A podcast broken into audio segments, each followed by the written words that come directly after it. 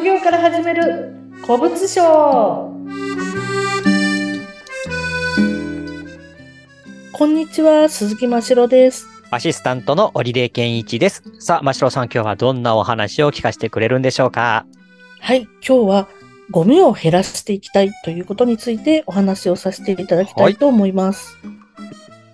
はい。あの、まあ、私はこの仕事をしているということの一つに、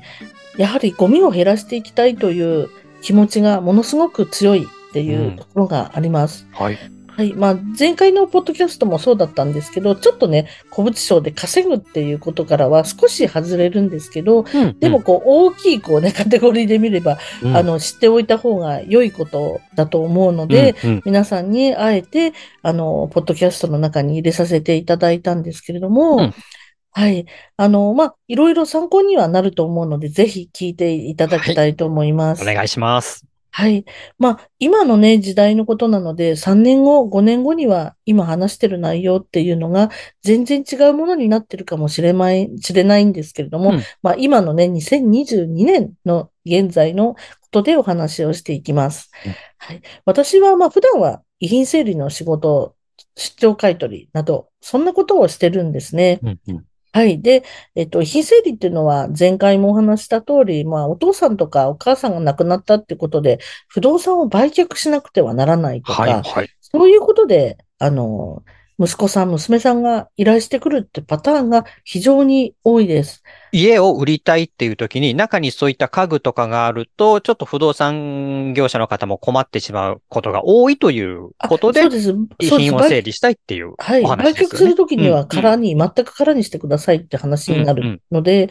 それでお話がで、まあだからそれで期限が結構いついつにもう売却とかってなるのええで、ええもう何日までに全部空にしたいですよとかっていう話になるんですけれども、で、まあ、私の場合は最初に買い取りをまずさせていただいて、うんうん。その後に、まあ、あの、片付けるような形になるんですが、うんうん。はい、あの、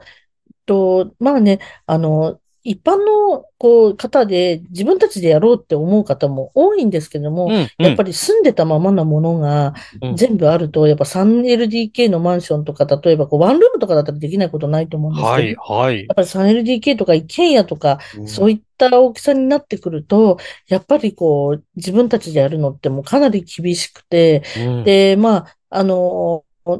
お、ね、利用者に頼めば、あの、まあ、大きな住宅とかでも、うんまあ、一軒家とかでも一週間もあれば片付けることが、自分たちだったらもう何ヶ月もかかっちゃうと。そうですよ、そうですよ。はいだってもう整理しようと思ってくっちゃくちゃですもん、僕の部屋も。はい。で、やっぱりその後、これはどうしたらいいかとかって調べてると、それで時間がかかったりっていう。そうですよ。はい。例えばテレビとかっていうのは、はいリサイクル券とかが必要になってくるんで、普通のこう粗大ゴミでは出せなかったりとか、ええ、ええ、ええまあそういうのもあったりとかするので、結構やっぱ一般の方にやって、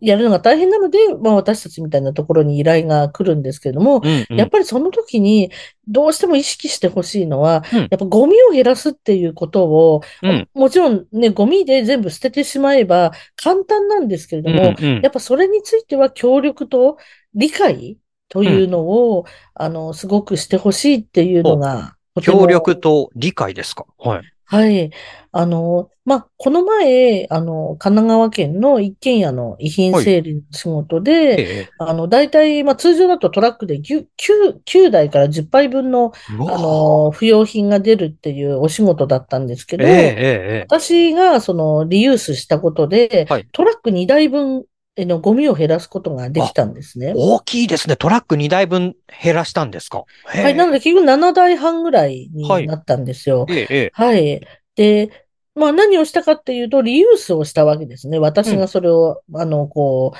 あの、リユースできそうなものを持っていったっていうことなんですけれども、で、まあ、例えば2台分のトラックのゴミを処分するってなったら、どんなに安い業者でも10万円は最、10万円以上かかるんですね。え、じゃあ10万円以上の節約になったってことですか？そうですす、そうです。あの。高い業者だともう、もっと2台だったら20万円ぐらいもあるので、ええまあ、10万円から20万円ぐらいのお金がはい。浮いたわすわけですよ。うんうん。ただ、お客さんってこれがなかなか、あの、なんていうのかな、意味がわからない。ゴミが減ったイコール処分費が減ったっていうことが、あまり理解できない方っていうのが多いんですよ。そうか、そうか。あんまりそこ意識したことないですもんね。処分するお金がかかるっていうところですね。そう、だから処分にお金がかかるっていうこと自体が、そのやっぱり頭の中にないので、うんうん、この本当はトラック10台分だったのが7台半になったから、うん、この金額がこのぐらいになったんですよって言っても、うん、なんか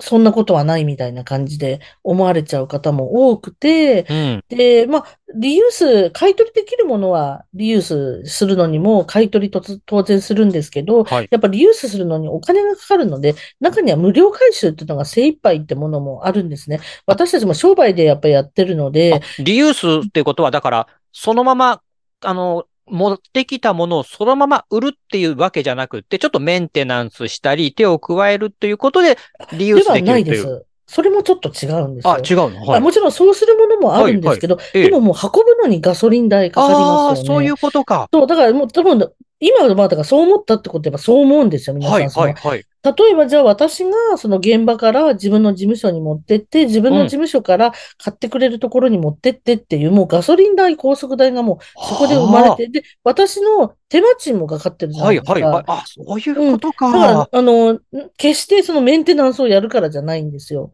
ああ、そそうなんです、うん、で、今でも私今分かったのが、うん、今こうやってオリデさんも話してたら、その感覚がないってことは皆さんないんですよ。うん、そうか、そうか。ガソリン代とか、もう実際にそう運ぶっていうところのかかってるコストなんですね。そうで、家具だったりすると、もう3人がかりとか2人がかりとか当たり前なんで、階段から下ろすってなったら1人じゃ絶対無理なんで、えー、男性が2人いるわけですよ。はい。トラックがいるわけですよ。ええー、だったらもうどんどんお金ってかかってくるんですよ。はいはいはいはい。そうなんです。で、そうなった時に、やっぱり買い取りできるものばかりではなくて、えー、無料回収が精一杯ですよっていうことなんです。そういう直すとかではないです、決して。違うんですね。もう運ぶっていうところでのもう、なんていうの、人件費もそうだし、ガソリン代もそうだし、はい、っていうことですか？あ、そういうことか。はい、もちろん綺麗にしたりとかそういうことはあるんですが、はい、でただ、やっぱりその、それをだから結局、泥棒みたいな言い方をされることがあるんですよ。だからまあ、でも今の話でも私も、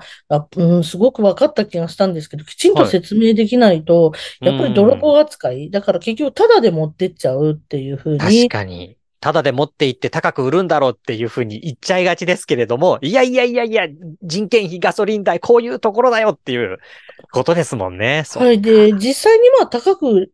れるものではないんですね。ものだったり、例えばこう、はい、日本ではもう本当にゴミとして扱われてしまうような置物だったりとかするわけですから、うん。うん、でもやっぱりそれがなんか私たちが持ってくイコールやっぱお金になる。私たちも努力をして海外に出すことをしてるんですけど、それが逆にそういうふうにやっぱり儲けてるみたいな、あの、感覚を持ってしまう方がやっぱ非常に多くて、もう私たちもそう言われると、じゃあ、まあ、あの、本当はトロトラック7台半に減らせても、10台分じゃお金払っても処分してくださいってなっちゃうんですよ、そうなると。ね、結果的にすごい損してるのに、だってその10万から20万で買ってもらったようなものじゃないですか。私に10万円から20万円で買ってもらったようなものなんだけど、それがわからないから、結局高いお金払って、だからもうどうしても嫌っていう人は私持ってかないんですね。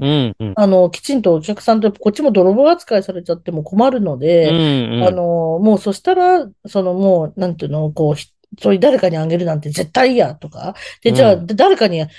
あんたたちが持ってくるなら自分の知り合いの子供にあげるとかって言うんだけど、うん、でもその子供だっていらないんですよ。うん、ってことになりなりますもんね、やっぱり。うん、どっかのお土産の置物とか、うん、イミテーションのアクセサリーとか、そんなもんもらっても誰も欲しくないんですね。なんだけど、なんかお客さんは、まあは、結構特にやっぱね、シニアの方とかは、そんなあんたたちが持ってくなら私の知り合いにあげるわよって。じゃあ知り合いにあげる時間が経っちゃうと、例えばこう、うん、ここ売却するのに間に合いませんよって話になっちゃうんですそうか、そうか。だって家を明け渡さなきゃいけないから、その時間もありますもんね。そうなんですそうそうそう。あら。やっぱり90代のお母さんお父さんだったりすると、もう子供って言っても60代とかいう方多いですから、そう。で、そういう方とか特にやっぱりその、考えがやっぱりわからないっていう方が多くて、うんうん、でなので、やっぱりね、ゴミ減らすっていうことは、あの、環境にももちろん、もちろんもちろんいいと思うんですけれども、はい。やっぱ私はなんかちょっとその